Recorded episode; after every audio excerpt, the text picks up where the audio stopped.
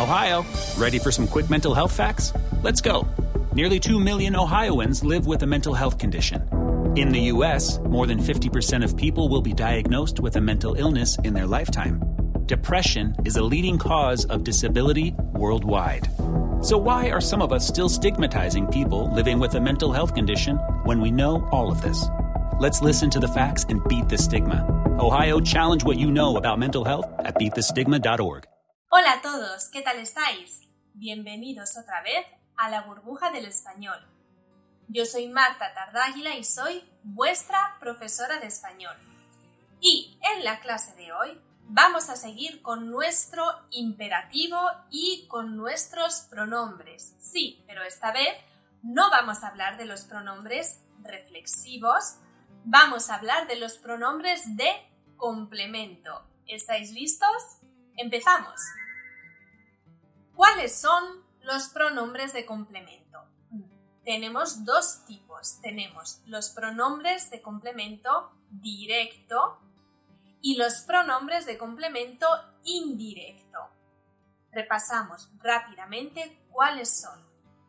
Los de complemento directo son me, te, lo o la, masculino femenino, nos, os, los o las, también masculino y femenino. Estos son los pronombres de complemento directo, los que utilizo para sustituir un complemento directo que se puede referir a una cosa o a una persona o animal conocido.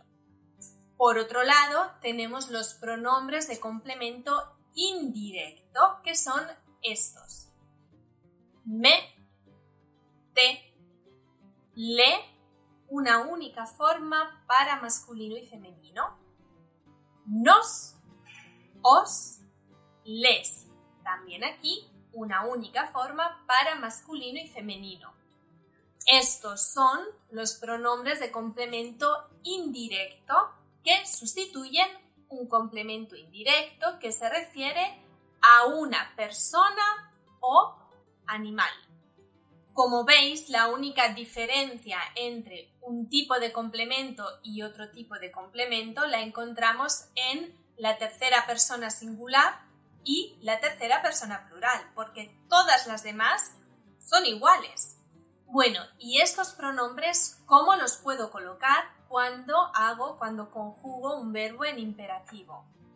Si recordáis, el otro día hablábamos de los pronombres reflexivos. Bueno, pues la colocación, la posición de este tipo de pronombres es exactamente la misma.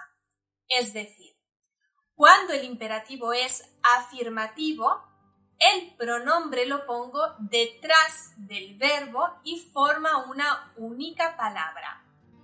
Vamos a pensar en un verbo en imperativo.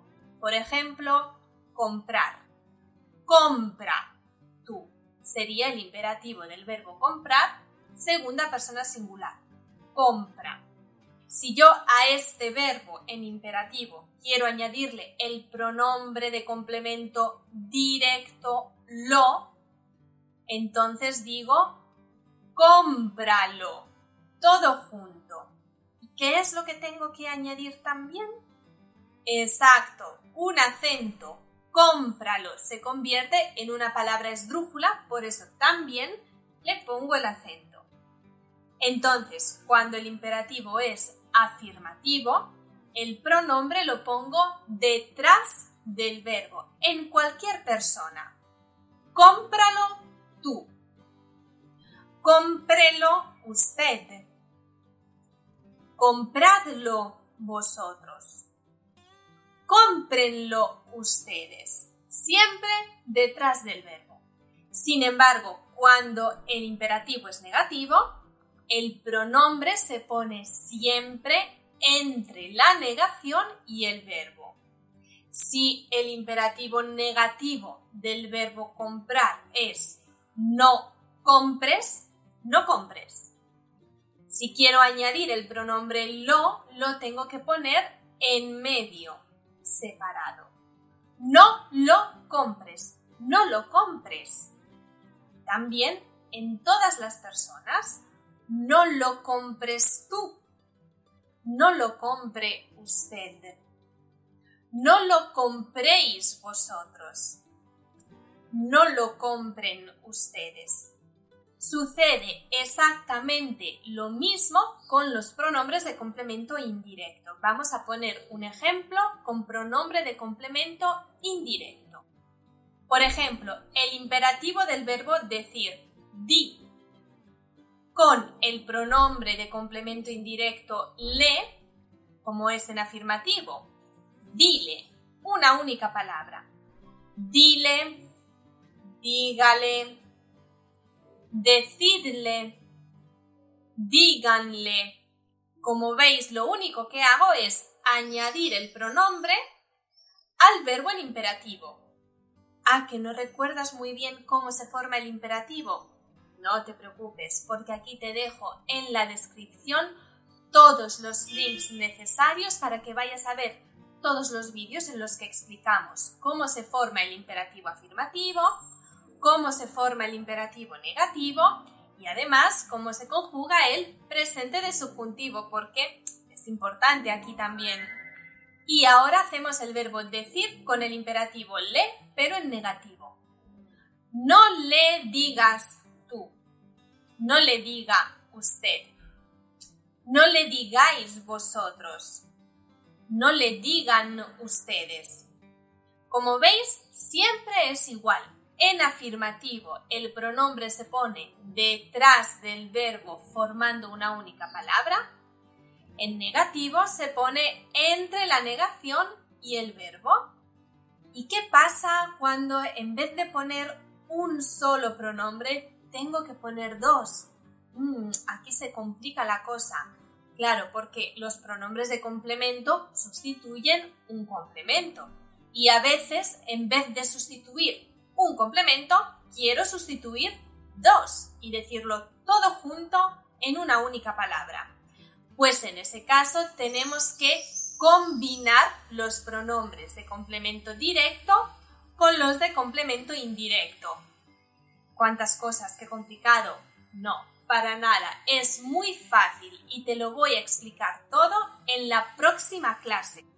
Así que ya sabes, tienes que seguir nuestras redes sociales Instagram, Facebook y tienes que visitar nuestra página web burbujadelespañol.com para estar al día de todas las novedades.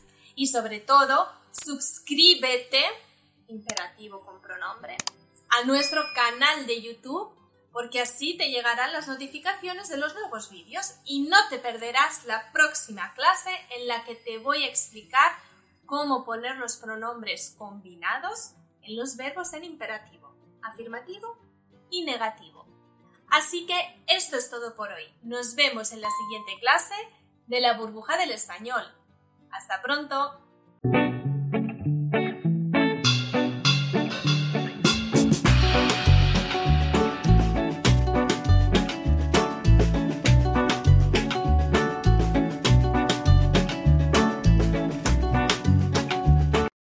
This is the story of the one.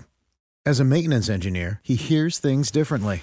To the untrained ear, everything on his shop floor might sound fine, but he can hear gears grinding or a belt slipping. So he steps in to fix the problem at hand before it gets out of hand. And he knows Granger's got the right product he needs to get the job done, which is music to his ears. Call, clickgranger.com, or just stop by. Granger, for the ones who get it done.